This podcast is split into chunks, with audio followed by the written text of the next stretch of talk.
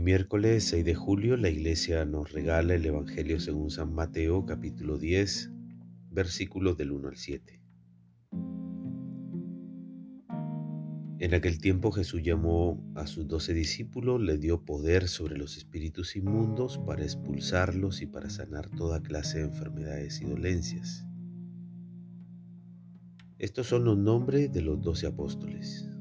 Primero Simón, de sobrenombre Pedro, y Andrés su hermano, Santiago de Zebedeo y su hermano Juan, Felipe y Bartolomé, Tomás y Mateo el recaudador de impuestos, Santiago de Alfeo y Tadeo, Simón el cananeo y Judas Iscariote el que también le traicionó. A estos doce los envió Jesús con las siguientes instrucciones.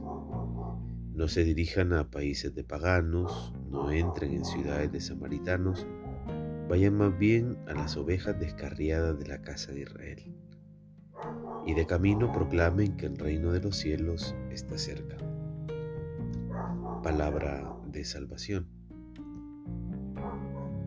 La arrogancia del ser humano ha llegado a límites inimaginados hasta llegar a considerarse el hombre de Dios por los adelantos en inteligencia artificial nanotecnología, el dominio de la naturaleza, el hombre Dios, el ser humano cada vez más grande y Dios cada vez más pequeño. Qué paradójico, ¿no? Pero Dios sigue esperando que reaccionemos ante nuestra propia fragilidad y pequeñez. En algún momento nos daremos cuenta que en relación a Dios somos pequeños, frágiles, si no queremos cosechar tempestades de las que no nos podamos librar, necesitamos sembrar justicia que ponga un alto y límite a los que nunca se sacian. Además, sembrar misericordia que alivie a quienes van perdiendo las fuerzas y el sentido de la vida. Dios sigue llamando a hombres y mujeres para que abriendo su corazón al amor, se dispongan a sanar las enfermedades y dolencias que padecen miles de seres humanos. No es justo que la idolatría de unos pocos al poder y al dinero continúe sacrificando vidas inocentes. Nuestras comunidades han de fundarse en igualdad, practicando la solidaridad y la palabra profética que nos haga crítico frente a toda injusticia. Hagamos vida, el reino de Dios en medio de nosotros. Te propongo que te pongas en oración y dialogues con el Espíritu Santo acerca de la misión de tu vida y para ayudarte te hago algunas preguntas. ¿Qué estás buscando en la vida? ¿Por qué te gustaría que te recuerden después de tu muerte? ¿Qué te interesa dejar detrás de ti en tu paso por esta tierra? Y más allá de todo esto, ¿te parece que estás haciendo de tu vida lo que Dios pensó y soñó al crearte? No se trata de torturarte o de llenarte de escrúpulos porque todos cumplimos nuestra misión de una manera imperfecta y limitada. Pero lo importante es que tu vida tenga un para qué, un objetivo profundo, una finalidad, una opción. Es cierto que en el fondo lo importante es que tu vida le dé gloria a Dios, pero cada uno de nosotros le dé la gloria a Dios viviendo con pasión una misión en este mundo. ¿Has descubierto cuál es tu misión?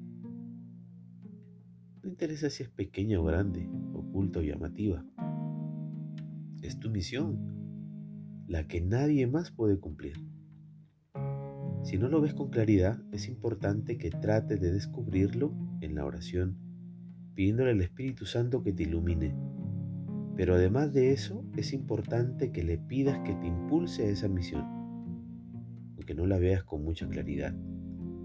Que la cumplas, aunque no la entiendas del todo, entonces aún en medio de tus dudas y de tus momentos difíciles, todo lo que vivas te llevará a cumplir esa misión que el Espíritu Santo ha pensado para tu vida.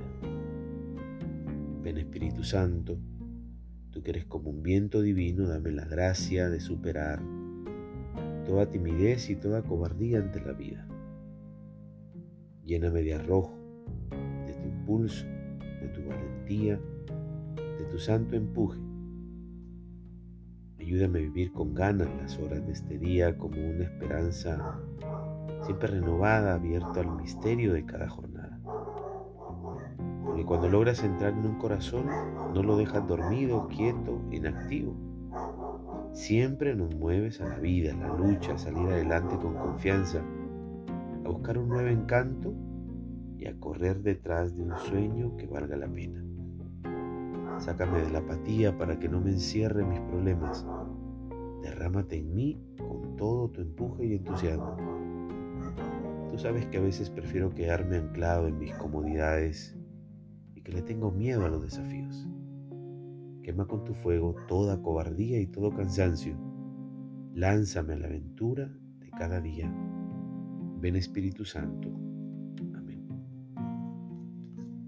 La bendición de Dios Todopoderoso, Padre, Hijo y Espíritu Santo descienda sobre ti y permanezca para siempre. Que tengas un buen día.